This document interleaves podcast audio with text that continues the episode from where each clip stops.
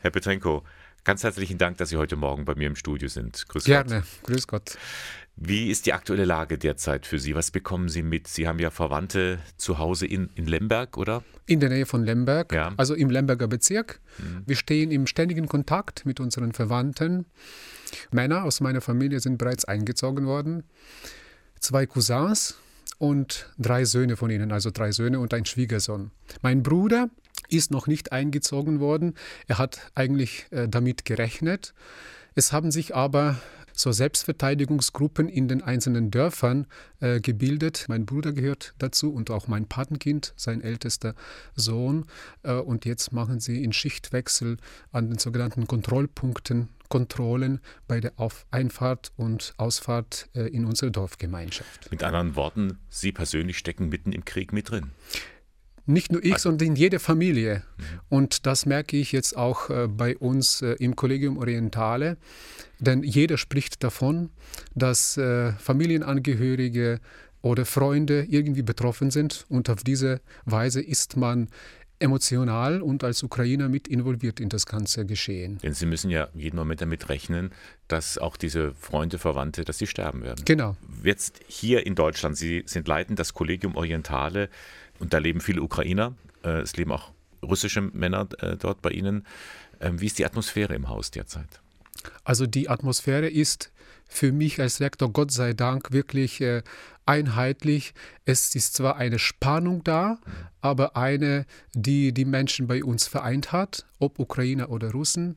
Die Russen kommen bei uns Gott sei Dank aus Kasachstan und äh, tragen einfach die Situation mit den Ukrainern mit und fühlen auch mit, sodass ich äh, keine Spannungen oder Streit habe, was den Inhalt äh, äh der kriegerischen Geschehnisse angeht. Umgekehrt, ich äh, erfahre von allen Nationalitäten im Haus eine großartige Solidarität. Ich habe tatsächlich auch einen Studenten gehabt, der unbedingt in die Ukraine gehen wollte. Er hat mich äh, darum dringend gebeten, ich habe ihm das verboten, ganz offiziell. Er hat begonnen, nach Gesprächen mit mir und mit den anderen Studenten, hier sich stark zu engagieren, besonders bei den Spenden äh, und Sachsammlungen. Mhm. Und das ist jetzt auch seine innere Überzeugung. Er fühlt sich erfüllt und äh, er fühlt sich nicht untätig in dieser Situation, dass er auf diese Weise der Ukraine helfen kann. Ihr Haus ist groß. Kann es sein, dass Sie eines Tages auch ukrainische Flüchtlinge aufnehmen werden? Ja, die Frage habe ich heute in der Früh äh, gerade bekommen, ganz konkret bekommen und habe äh, hab die auch an das Ordinariat weitergeschickt, äh, wie ich in dieser Situation handeln soll. Und äh, ich gehe davon aus, dass wir zwei unserer Gästezimmer für Flüchtlinge aus der Ukraine wirklich zur Verfügung stellen können, äh, in Rücksprache mit der Stadt Eichstätt und mit dem Landkreis Eichstätt. Machen. Das muss koordiniert werden, genau. die ganze Sache. Blicken wir nochmal jetzt direkt in das Land, in die Ukraine. Da herrscht Krieg und da kämpfen Christen gegen Christen. Können Sie uns kurz erklären, wie da die Konfessionen, die orthodoxe, die ukrainisch-katholische Kirche, wie ist die dort positioniert in der Ukraine? Es gibt den sogenannten Allukrainischen Rat äh, der Kirchen und äh, äh, Religionen. Und der Rat spricht einfach eine eindeutige und einheitliche Sprache zur Unterstützung der Ukraine, der ukrainischen Regierung, der ukrainischen Streitkräfte und gegen den Krieg und gegen den Aggressor aus Russland. Und zwar konfessionsübergreifend und religionsübergreifend.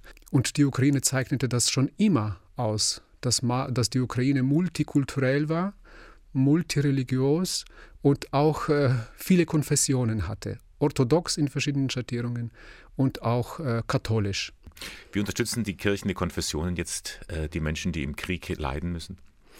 Alle Kirchen haben ihre Kirchenhäuser, besonders die Kellerräume der Kirchenhäuser, für, äh, für die Menschen, für die Zivilbevölkerung eröffnet und zur Verfügung gestellt, äh, besonders wenn es äh, eben Sirenen und äh, Alarm äh, ausgelöst werden, äh, dass die Menschen vor den, ähm, vor den Raketenbeschüssen sich verstecken können oder müssen. und zwar quer durch alle Konfessionen gilt es. Wenn ich jetzt an, an meine ukrainische griechisch-katholische Kirche denke, da ähm, gibt es eine Anordnung ähm, des äh, Patriarchen äh, Svetoslav Schepczuk, dass jeder Bischof in seiner Diözese bleiben soll und dass jeder Pfarrer vor Ort bleiben soll und vor allem, dass jeder nach seinen Möglichkeiten von vor Ort schaut, dass die Gottesdienste jetzt nicht unbedingt in den oberen Bereichen stattfinden, sondern da, wo die Menschen sind und eben mit reduzierten Zeremonien und so weiter. Das Wesentliche halt, was die Menschen brauchen und äh, dass man den Menschen vor Ort äh, beisteht und nicht äh, flieht. Ja, Sie sagen es, dass das, das auch, was die Menschen brauchen, auch diese, diese, diesen Beistand von oben, sage ich mal. Genau. Herr Petrenko, was glauben Sie, wie lange wird dieser Krieg dauern? Was sind Ihre Einschätzungen, Erwartungen? Wann geht das zu Ende und wie geht es dann weiter? Russland hat nichts zu verlieren in diesem Krieg. Ukrainer haben alles zu verlieren. Und deshalb werden die Ukrainer die jetzt äh, noch mehr zusammengeschweißt sind im Osten und im Westen äh, der Ukraine, ukrainischsprachig oder russischsprachig, sie werden wirklich bis zuletzt stehen. Und das kein, äh, kann ein Zeichen dafür sein, dass, ähm, dass der ganze Krieg noch länger dauern kann. Was natürlich ähm, furchtbar ist, besonders für die Zivilbevölkerung. Ähm, ich träume einfach jeden Tag davon, dass ich irgendwann aufstehe und die Nachricht höre, es ist aus, der Krieg ist äh, zu Ende. Aber ich mache mir auch keine Illusionen, äh, äh dass das äh, sehr bald passieren wird.